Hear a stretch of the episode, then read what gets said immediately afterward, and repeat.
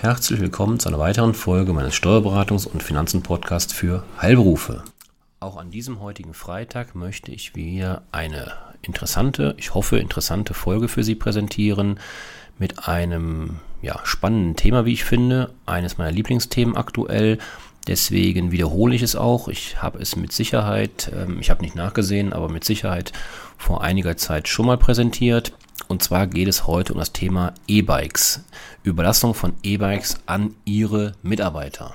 Ja, warum finde ich das Thema oder warum ist das Thema so spannend aus meiner Sicht? Ähm, ganz einfach. Sie können mehrere ähm, positive Dinge miteinander verbinden. Und zwar geht es natürlich um einen, ähm, um das Thema Umwelt, Klima etc. Das heißt Nachhaltigkeit, Nachhaltigkeit, Mobilität fördern, und um das zweite Thema, was natürlich nicht minder wichtig ist, ähm, in der heutigen Zeit umso mehr die Bindung von Mitarbeitern. Beziehungsweise ähm, auch die Gewinnung von Mitarbeitern, wenn sich das rumspricht, Stichwort Arbeitgebermarke, ähm, ist das mit Sicherheit ein Thema, mit welchem Sie sich aktuell noch abgrenzen können. Das kommt immer mehr, das Thema, und irgendwann ist es normal, wie so viele Dinge mittlerweile in der, in der Gehaltsthematik aber aktuell noch ist das ein Thema, mit dem sie sich abheben können. Und aus diesen beiden Gründen ist das für mich so spannend und immer noch aktuell das Thema. Und heute möchte ich mich auf einige steuerliche Besonderheiten oder man kann auch sagen Anreize ja, konzentrieren. Umgangssprachlich wird der Begriff, und jetzt müssen wir erstmal das Thema E-Bike nochmal ein bisschen ähm, ja, definieren. Der Begriff E-Bike, der wird gerne für jede Art von Fahrrad mit elektrischer Unterstützung des Antriebs verwendet.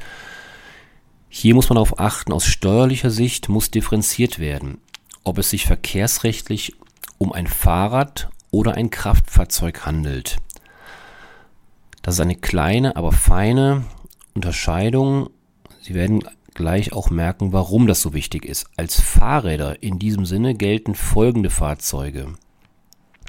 Fahrzeuge ohne jegliche Unterstützung, also das klassische Fahrrad, Fahrzeuge mit einer elektrischen Trethilfe mit einer maximalen Nenndauerleistung von 250 Watt, deren Unterstützung beim Erreichen einer Geschwindigkeit von 25 km/h unterbrochen wird. Und oder Fahrräder mit einer Anfahr- oder Schiebehilfe, die eine Geschwindigkeit von bis zu 6 km/h auch ohne gleichzeitiges Treten oder Kurbeln des Fahrers ermöglicht. Elektrofahrräder, deren Motor auch Geschwindigkeiten von über 25 km/h unterstützt, gelten wie E-Scooter und E-Tretroller nicht als Fahrrad, sondern bereits als Kraftfahrzeug. Die steuerliche Behandlung, und das ist der Kern des Ganzen, warum ich unterscheide oder warum, warum wir unterscheiden müssen in Fahrrad und Kraftfahrzeug, die steuerliche Behandlung dieser beiden zuletzt genannten, also E-Scooter, E-Tretroller oder Elektrofahrräder mit einer Geschwindigkeit von mehr als 25 km/h. Die werden steuerlich so behandelt wie PKWs. Wir reden da ja speziell dann um das Thema, wie wird der Eigenverbrauch, der Privatanteil der Nutzung berücksichtigt, behandelt steuerlich. Das ist ein riesiger Unterschied zwischen dem klassischen E-Bike, auf das ich mich heute konzentrieren möchte, und dem Kraftfahrzeug im Sinne Pkw oder eben den anderen genannten Dingen. Stichwort 1% oder Fahrtenbuch, um es mal gesagt zu haben. Aber wie gesagt, konzentrieren wir uns aufs E-Bike heute. Also überlassen Sie als Arbeitgeber Ihren Angestellten, Ihren Mitarbeitern ein Fahrrad, das verkehrsrechtlich eben gerade nicht als Kraftfahrzeug einzustufen ist, zusätzlich, und das ist immer wichtig, zusätzlich zum ohnehin geschuldeten Arbeitslohn für private Zwecke bleibt dieser Vorteil lohnsteuer- und sozialversicherungsfrei. Das heißt, wie man so schön sagt, für den Mitarbeiter brutto wie netto.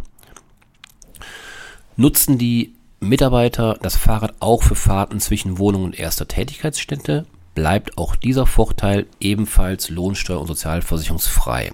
Also wirklich eine feine, also steuerlich eine feine Angelegenheiten. Angelegenheit. Viele Arbeitgeber überlassen die E-Bikes jedoch nicht zusätzlich zum ohnehin geschuldeten Arbeitslohn, sondern im Rahmen von Gehaltsumwandlungen. Oftmals haben die Arbeitgeber selbst die E-Bikes in solchen Fällen nur geleast. Bei Gehaltsumwandlungen allerdings gilt die Steuerfreiheit, die ich eben erwähnte, für die E-Bike-Überlassung nicht. Weil Kern des Ganzen, das hatte ich eben schon betont, ist, es muss zusätzlich zum ohnehin geschuldeten Arbeitslohn erfolgen. dann gilt die Steuer- und Sozialabgabenfreiheit. Demzufolge entsteht für die Privatnutzung des E-Bikes ein steuer- und sozialversicherungspflichtiger geldwerter Vorteil, der nach der 1%-Methode versteuert wird.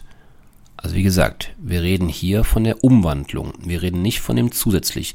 Wenn es umgewandelt wird, dann sind wir in dieser ganz normalen steuerpflichtigen, sozialabgabenpflichtigen Thematik von wegen, wie eine Privatnutzung auch der Kraftfahrzeuge versteuert werden muss. Deswegen nochmal, ich wiederhole es zum dritten Mal, weil es so wichtig ist, wenn die Leistung, die Überlastung zusätzlich zum ohnehin geschuldeten Arbeitslohn ist und es sich um ein klassisches E-Bike handelt, ist es steuerlich für den Mitarbeiter komplett frei und sozialabgabenfrei. Bei einer erstmaligen Überlastung nach dem 1. Januar 2020 wird der geldwerte Vorteil allerdings lediglich von einem Viertel des auf volle 100 Euro abgerundeten Bruttolistenpreis berechnet und nicht vom vollen Bruttolistenpreis. Das gilt, wie gesagt, für die Fälle, in denen die 1%-Methode angewendet werden muss. Stichwort Umwandlung. Maßgebend ist dabei immer der Preis zum Zeitpunkt der erstmaligen Inbetriebnahme des Fahrrads. Auf den tatsächlichen Zeitpunkt der Anschaffung oder des Leasings kommt es nicht an. Nutzen Ihre Mitarbeiter das Fahrrad auch für Fahrten zwischen Wohnung und erster Tätigkeitsstätte, ist dieser Vorteil mit der Versteuerung der Privatnutzung ebenfalls abgegolten. Auch wenn es sich bei der Überlassung eines Fahrrads um einen Sachbezug handelt, ist die sogenannte Sachbezugsgrenze, wonach mittlerweile monatlich, das wurde zuletzt angehoben, monatlich Sachbezüge von bis zu 50 Euro steuer- und sozialversicherungsfrei sind, nicht anzuwenden. Das heißt, nochmal umso wichtiger die Unterscheidung zusätzlich zum Arbeitslohn oder Umwandlung. Bei der Umwandlung sind die zuletzt genannten Dinge zu beachten. Das heißt 1% Versteuerung, zwar etwas vergünstigt, aber nichtsdestotrotz 1% Versteuerung. Und beim zusätzlichen ähm, Gehaltsbestandteil ist es eben Steuer- und Sozialabgaben frei. Gestatten Sie als Arbeitgeber Ihren Mitarbeitern das Laden der überlassenen E-Bikes an betrieblichen Ladevorrichtungen stellt auch dies grundsätzlich einen geldwerten Vorteil dar, ist ohnehin ein geldwerter Vorteil für die Privatnutzung des Fahrrads zu versteuern, zum Beispiel wie gesagt bei der Gehaltsumwandlung, ist mit diesem auch das Aufladen an den betrieblichen Ladestationen abgegolten. Erfolgt die Überlassung des Fahrrads steuerfrei, Stichwort zusätzlich zum Gehalt, lässt es die Finanzverwaltung aus Billigkeitsgründen zu, dass die gewährten Vorteile bezüglich des betrieblichen Ladestroms nicht zum Arbeitslohn zu rechnen sind.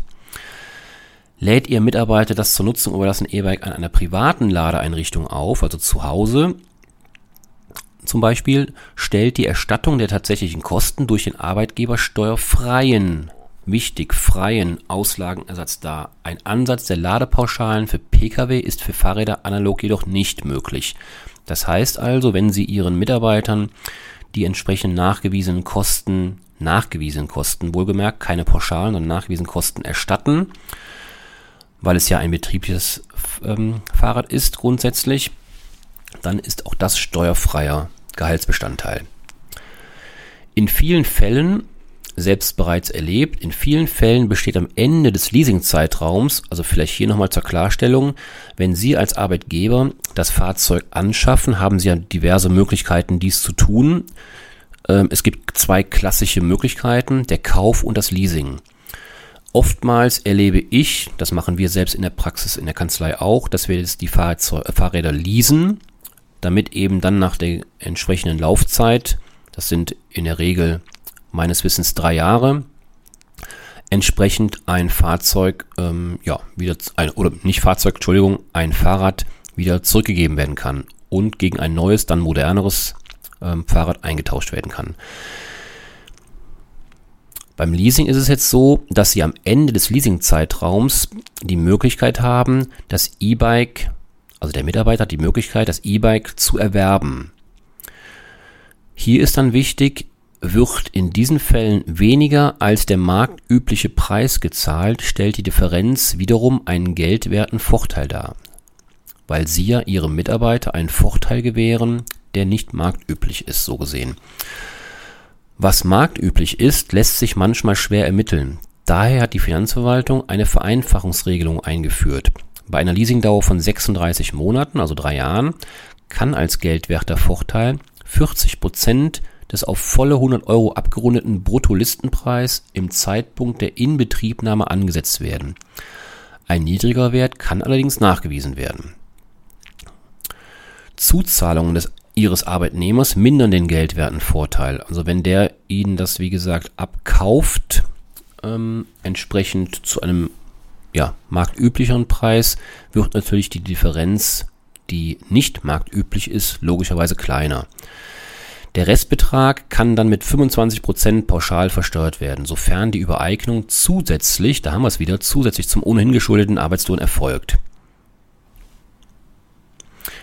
Wichtig an dieser Stelle, die, eine wichtige Voraussetzung für diese günstigere Pauschalierung, also wir reden von diesen 25 Prozent, beziehungsweise ähm, diese Vereinfachung von der Finanzverwaltung, Wichtig hierfür ist, dass das Fahrrad nicht direkt vom Leasinggeber, also zum Beispiel vom Hersteller an den Arbeitnehmer übereignet wird, sondern zunächst an den Arbeitgeber, der dann seinerseits das Dienstfahrrad an den Arbeitnehmer übereignet. Andernfalls läge in Höhe des geldwerten Vorteils Arbeitslohn von dritter Seite vor, der wiederum ebenfalls besteuert werden kann. Also wie gesagt, an der Stelle, ja, Bürokratie lässt grüßen.